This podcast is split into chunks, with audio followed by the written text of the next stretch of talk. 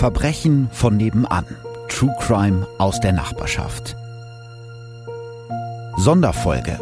Missbrauch auf dem Campingplatz. Der Fall Lüchte. Hallo und herzlich willkommen zu einer Sonderfolge von Verbrechen von nebenan. Wir haben sehr lange diskutiert, ob wir in unserem Podcast auch über den aktuellen Missbrauchsskandal in Lüchte sprechen sollen. Einfach, weil es so unvorstellbar schrecklich ist und wahrscheinlich jedem, mir eingeschlossen, ziemlich an die Nieren geht. Auf der anderen Seite ist in diesem Fall bei den Behörden so viel schiefgelaufen, dass ich es wichtig finde, erstmal alles zu ordnen, was wir bis jetzt wissen das ist natürlich erstmal nur ein Zwischenstand, aber schon jetzt ist der Fall Lüchte so groß, dass man ihn schlecht in einen kurzen Radiobeitrag packen kann. Und deshalb versuche ich die Ergebnisse bis hierhin mal im Podcast zusammenzufassen. Ich werde versuchen, die Geschichte so detailreich wie nötig und so angemessen wie möglich zu erzählen. Das ist bei dem Thema natürlich eine absolute Gratwanderung. Ein ganz großer Dank an der Stelle an die Kollegen von Radio Lippe, die mir ihr Material für den Podcast zur Verfügung gestellt haben. Also versuchen wir jetzt mal an der Stelle das, was da Schreckliches auf dem Campingplatz passiert ist, ein bisschen zusammenzufassen. Lüchte im Kreis Lippe, Ortsteil Elbrixen. Direkt gegenüber des Freibades geht es zum Campingplatz Eichwald. Der Platz liegt an einem Berghang, ruhig und völlig frei von Straßenlärm, wie es auf der Homepage heißt. Viele Dauercamper nutzen diesen Platz schon seit Jahren. Ab 660 Euro kostet hier ein Dauerstellplatz im Jahr, wie ihn auch Andreas V. benutzt. Er wohnt schon seit 30 Jahren auf dem Campingplatz Eichwald. Sein Zuhause sind eine heruntergekommene Gartenlaube aus Holz und ein grauer, etwas verwitterter Wohnwagen.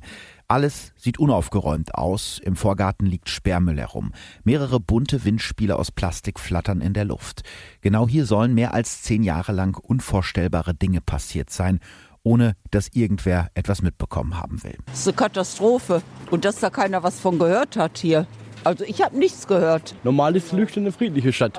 Also wenn ich sowas höre, das finde ich das allerletzte. Und wenn man, hoffentlich geht man dem nachgegangen. Ja, es ist schon schlimm. Also das wäre wirklich schlimm. Ich bin natürlich schockiert, wenn das äh, tatsächlich vorgekommen ist, aber ich habe da bis jetzt noch nichts von gehört.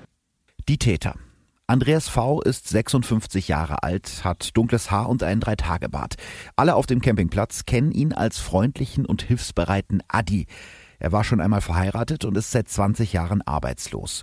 Schon vor 30 Jahren ist er mit seinen Eltern auf den Campingplatz gezogen und bleibt nach dem Tod seiner Eltern dort wohnen. Andreas V. ist ein freundlicher und unauffälliger Typ. Ein Nachbar vom Campingplatz beschreibt ihn so. Wenn man ihn gesehen hat, er war höflich, nett, offen man hat diese Tat ihm auf keinen Fall zugetraut.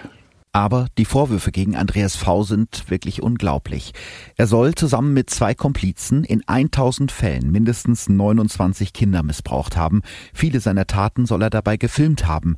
Die Kinder waren zum Zeitpunkt der Taten vier bis 13 Jahre alt.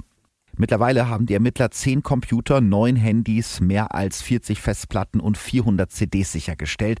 Schon jetzt füllen die Ermittlungsakten 3000 Seiten. Staatsanwalt Ralf Vetter. Das Ganze befindet sich mittlerweile in einer Dimension, dass wir ungefähr 12, 13 Aktenordner haben. Das ist übliche. Bei uns ist eigentlich ein bis zwei. Also da kann man schon sehen, dass zu diesem frühen Zeitpunkt schon erheblicher Umfang ist. Seit 2008 soll Andreas V. Kinder missbraucht haben. Herausgekommen ist alles im Dezember vergangenen Jahres. Am Ende sind es zwei Mädchen, 14 und 15 Jahre alt, die den Missbrauch von Lüchte aufliegen lassen. Sie konnten sich an die Stimmen und vor allem an die Namen der Männer erinnern, die im Live-Chat Anweisungen zum sexuellen Missbrauch gegeben haben sollen. Auch die Mutter eines der Opfer soll Andreas V. bei der Polizei angezeigt haben. Im Dezember 2018 nimmt die Polizei drei Männer fest. Den mutmaßlichen Haupttäter Andreas V., den 33-jährigen Mario S. und einen 48-jährigen Monteur aus Stade in Niedersachsen. Mario S. soll Andreas Vs Komplize gewesen sein. Der Sonderschüler ist genau wie Andreas V. arbeitslos und lebt noch bei seinen Eltern. Seit 2014 hat seine Familie einen Stellplatz auf dem Campingplatz Eichwald in Lüchte. Seine Mutter erzählt der Bildzeitung, dass ihr Sohn am Wochenende immer mit dem Roller zum Campingplatz gefahren ist. Dass er sich dabei mit Andreas V traf, wusste sie nicht. Seit 2016 soll Mario S. gemeinsam mit Andreas V. Kinder missbraucht haben. Der übergewichtige Mann mit dem freundlichen Lächeln gilt als hilfsbereiter Computerexperte. Er repariert Computer für Freunde und für Bekannte. Bei seiner Festnahme stellen die Ermittler 20 Rechner sicher. Der dritte Beschuldigte ist ein 48-jähriger lediger Monteur aus Stade in Niedersachsen. Er war laut eigener Aussage nie auf dem Campingplatz in Lüchte, obwohl Andreas V. ihn dorthin eingeladen hat. Die Ermittler werfen ihm vor, in zwei Fällen, 2010 und 2011, per Live-Chat als Zuschauer am Missbrauch von Mädchen teilgenommen zu haben. Sein Anwalt sagt dazu, mein Mandant hat an den Missbrauchsfällen nicht selbst teilgenommen und er hat auch niemanden angestiftet. Er war nur Zuschauer. Wir haben Haftprüfung beantragt. Alle drei Verdächtigen wurden im Dezember festgenommen und befinden sich in Urhaft in unterschiedlichen Gefängnissen in NRW. Die Pflegetochter. Eine zentrale Rolle in dem Fall spielt die siebenjährige Pflegetochter von Andreas V. Er soll das kleine Mädchen missbraucht und dazu benutzt haben, um an andere Kinder heranzukommen. Ein Nachbar vom Campingplatz sagt bei Radio Lippe dazu. Auch bei dem Kind ist mir nichts aufgefallen. Das war auch völlig unauffällig und wie es eigentlich nach außen hin so, wie es äh, sich, wie es sein sollte. Das Mädchen soll seit 2016 bei Andreas V leben, offenbar auf Wunsch ihrer eigenen Mutter. Die soll laut Andreas V. drogensüchtig sein und ihm das Kind deshalb zur Pflege überlassen haben. Andreas V. kennt das Mädchen schon seit seiner Geburt. Deshalb spricht das zuständige Jugendamt Hameln-Pyrmont von einer funktionierenden sozialen Bindung zwischen den beiden. Ich meine, das ist natürlich unglaublich. Wie kann man einem 56-jährigen arbeitslosen, alleinstehenden Mann, der auf einem Campingplatz lebt, ein kleines Mädchen anvertrauen? Im Fall von Andreas V. und seiner Pflegetochter handelt es sich um sogenannte Netzwerkpflege. Das heißt, dass Bekannte der Familie die Pflege übernehmen.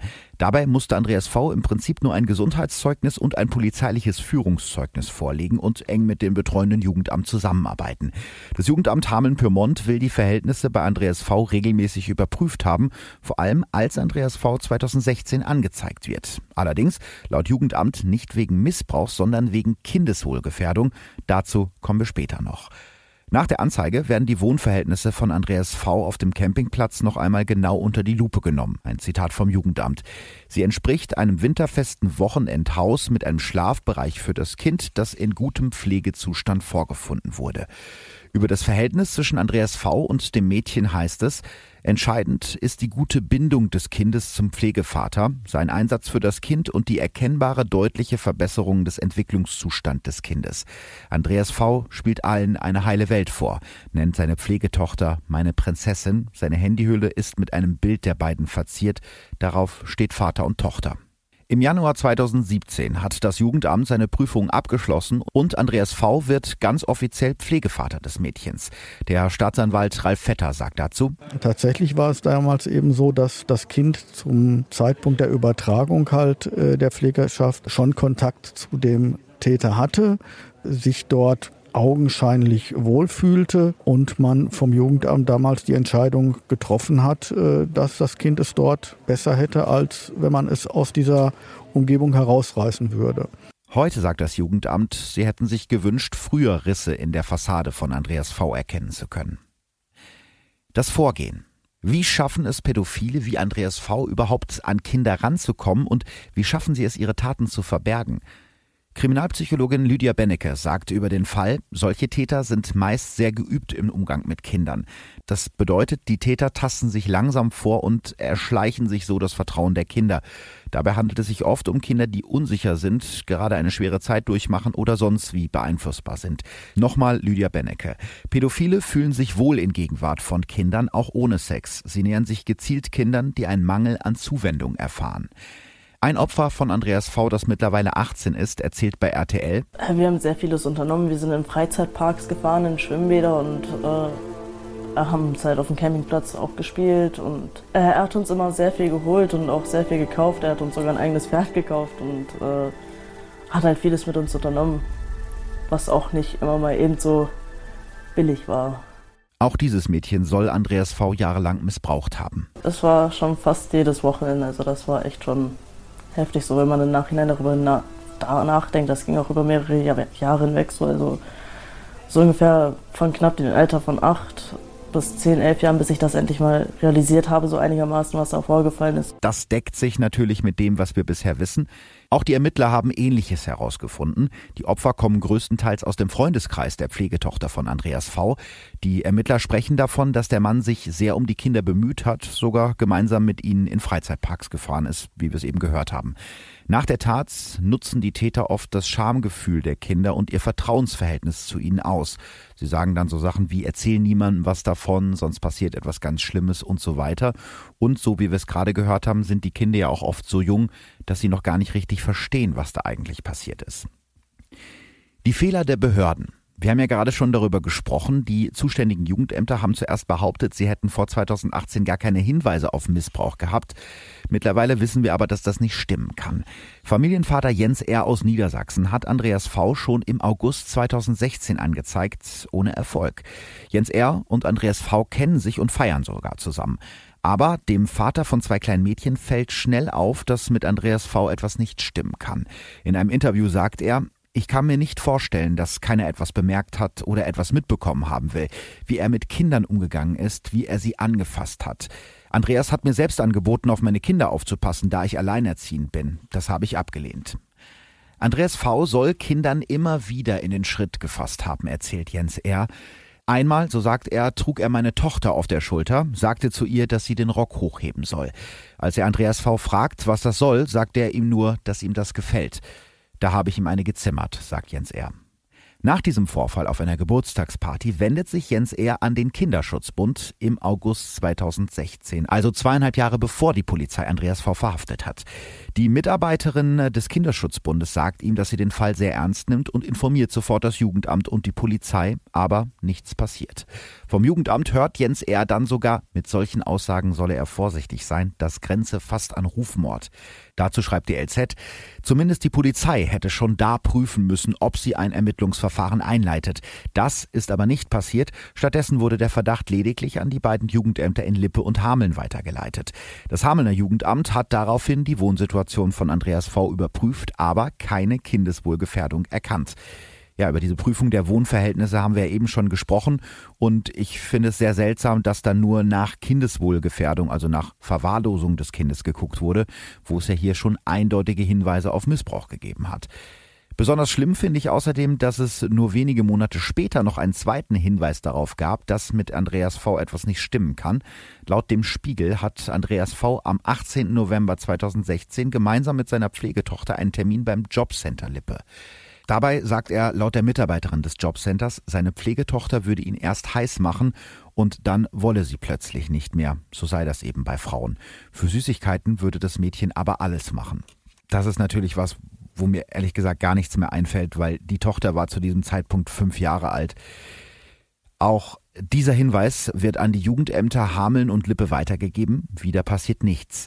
Drei Monate später ernennt das Jugendamt Hameln Andreas V. sogar offiziell zum Pflegevater des Mädchens. Interessant ist auch, dass das Jugendamt des Kreises Lippe noch vor kurzem behauptet hat, in der Anzeige der Jobcenter-Mitarbeiterin sei es nicht um Missbrauch, sondern um die Verwahrlosung des Mädchens gegangen. Wobei wir jetzt wissen, was sie genau gemeldet hat und ich glaube, viel deutlicher kann ja ein Hinweis auf Missbrauch eigentlich gar nicht sein. Es dauert noch zweieinhalb Jahre, bis die Behörden Andreas V. stoppen. Dazu sagt Jens R., der Mann, der ihn als erstes angezeigt hat, der Bild-Zeitung, ich fühle Ohnmacht. Es ist schlimm, wenn ich daran denke, wie viele Kinder seit meiner Anzeige 2016 noch missbraucht wurden. Ich glaube, ich bin sicherlich nicht der Einzige, der sich jetzt fragt, wie sowas passieren kann. Also da haben offensichtlich Leute richtig krass gepennt. Was da genau schiefgelaufen ist, müssen jetzt die Ermittlungen zeigen. Aktuell wird gegen zwei Polizisten aus Lippe wegen des Verdachts der Strafvereitlung ermittelt. Ebenso gegen Mitarbeiter der Jugendämter Hameln-Pyrmont und Lippe. Nochmal Staatsanwalt Dirk Vetter. Da muss man sicherlich genauer prüfen, ob da wirklich alles ordnungsgemäß gelaufen ist und äh, in einem zweiten Schritt dann natürlich auch sehen, wenn man dort äh, fehlerhaftes Verhalten feststellen kann, ob dieses strafrechtlich relevant ist. Aktuell laufen die Ermittlungen natürlich noch, aber der Verlüchte ist so groß, dass sich jetzt auch die Landesregierung eingeschaltet hat. Sie überlegt jetzt, einen Landesbeauftragten gegen sexuelle Gewalt an Kindern zu berufen. NRW-Innenminister Herbert Reul hat schwere Fehler der Polizei im Fall Lüchte eingeräumt. Er spricht von Behördenversagen an allen Ecken und Kanten. Und in einem Interview mit der Lippischen Landeszeitung fordert NRW-Familienminister Joachim Stamm von der FDP härtere Strafen für Kindesmissbrauch. Ist natürlich gut, dass diese Sachen jetzt gefordert werden. Für die wahrscheinlich mehr als 30 betroffenen Kinder im Fall Lüchte kommt das allerdings natürlich zu spät. Sicherlich sollten wir jetzt an der Stelle noch niemanden in irgendeiner Form verurteilen, aber man fragt sich natürlich, wie sowas passieren kann und auch, wie all die Menschen drumherum nichts merken konnten. Dabei gibt es durchaus Hinweise darauf, dass Kinder missbraucht werden, die man auch als Außenstehender wahrnehmen kann, sagt Dagmar Bote von der Opferschutzorganisation Weißer Ring in Detmold. Wenn sich ein Kind total in sich zurückzieht und Berührung scheut, also da kann man schon mal nachhaken, was ist los, ne? Oder auch, das kenne ich jetzt aus einem Fall, das Kind lässt die Mutter nicht mehr aus den Augen. Ne? Die muss immer bei ihr sein. Also da gibt es Anzeichen. Ihr Appell an uns alle ist deshalb? Gut, das ist ein sensibles Thema. Wenn ich jemanden da, äh, ja, quasi verdächtige, das kann auch nach hinten losgehen. Ne? Aber im Prinzip lieber einmal zu viel als einmal zu wenig. Das ist jetzt erstmal das Wichtigste in Kürze, was wir zum Fall Lüchte wissen, also Stand Februar 2019. Ich bin mir sicher, dass dieser Fall noch viel größer werden wird und dass wir da noch viel mehr erfahren. Da werden wir dann vielleicht auch noch eine Folge nachschieben. Mir war es jetzt erstmal nur wichtig, das, was wir bis jetzt wissen, mal einmal zusammenzufassen, damit ihr alle die Möglichkeit habt, euch ein eigenes Bild von dem Fall zu machen.